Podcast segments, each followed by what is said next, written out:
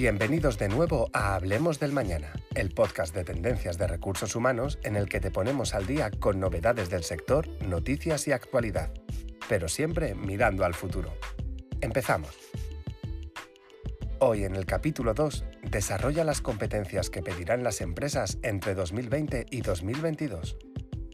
Nunca jamás en la historia reciente, a excepción de las dos guerras mundiales, un evento ha provocado tantos cambios como los que se van a dar por esta crisis sanitaria, social, económica y financiera.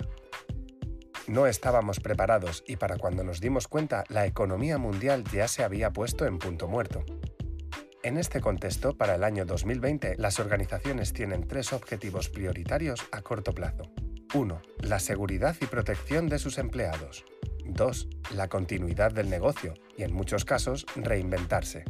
3. Mantener empleada tanta gente como sea posible. En base a lograr estos objetivos, las empresas han renovado los perfiles que buscan para cubrir sus plantillas, dando prioridad a otras competencias. A continuación, te indicamos qué siete competencias deberías desarrollar para este nuevo mercado laboral y posicionarte en un rango superior. 1. Compromiso ético y organizacional. 2 adaptación al cambio y capacidad de aprendizaje. 3. Análisis y resolución de problemas. 4. Trabajo en equipo. 5. Capacidad de comunicación. 6. Orientación a resultados. 7. Y por supuesto no te queda más remedio que la digitalización. Vamos a analizar en más profundidad estas competencias para que aprendas a desarrollarlas. Empezamos por el compromiso ético y organizacional. Y esto va mucho más allá de presentarte como un buen compañero. Debes priorizar siempre las buenas prácticas, ser consciente de los valores morales, así como respetar las implicaciones sociales de tus actuaciones. Las buenas prácticas son, de forma resumida, un conjunto coherente de acciones que ya sabemos que rinden bien y que se espera que en contextos similares lo sigan haciendo. Tendrás que conocer y respetar los derechos humanos, así como los principios medioambientales y de cooperación al desarrollo, adquiriendo conciencia de su importancia. También debes ser consciente del grado en que te vas a identificar con los valores y metas de la organización o empresa y tu involucración en ellos adaptación al cambio y capacidad de aprendizaje. Ser capaz de modificar tus comportamientos para adaptarte a nuevas formas de hacer las cosas, reaccionando positivamente y cooperando, es una competencia muy solicitada en todos los candidatos a puestos de trabajo.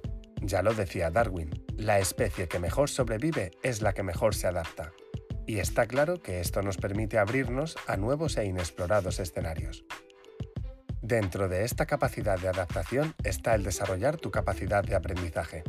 Así, adquirirás nuevas habilidades y conseguirás extraer conocimientos de tus experiencias. Esta capacidad es un gran indicador del talento y del potencial. Los reclutadores te valorarán muy positivamente si eres una persona capaz de aprender y renovarte. Análisis y resolución de problemas. ¿Te consideras una persona resolutiva? Esta competencia está muy demandada en cualquier sector, pues todas las empresas y organizaciones necesitan a personas capaces de identificar problemas y sus causas, pero sobre todo personas que los localicen y que busquen maneras de solucionarlos. De nada vale identificar un problema si no lo presentas con una idea para solucionarlo. Para desarrollar esta competencia debes, primero, definir correctamente el problema. Segundo, centrarte en el origen de las causas y no confundirlas con los síntomas. Tercero, recopilar información. Cuarto, evaluar y decidir las posibles soluciones. Quinto, tomar las decisiones a tiempo.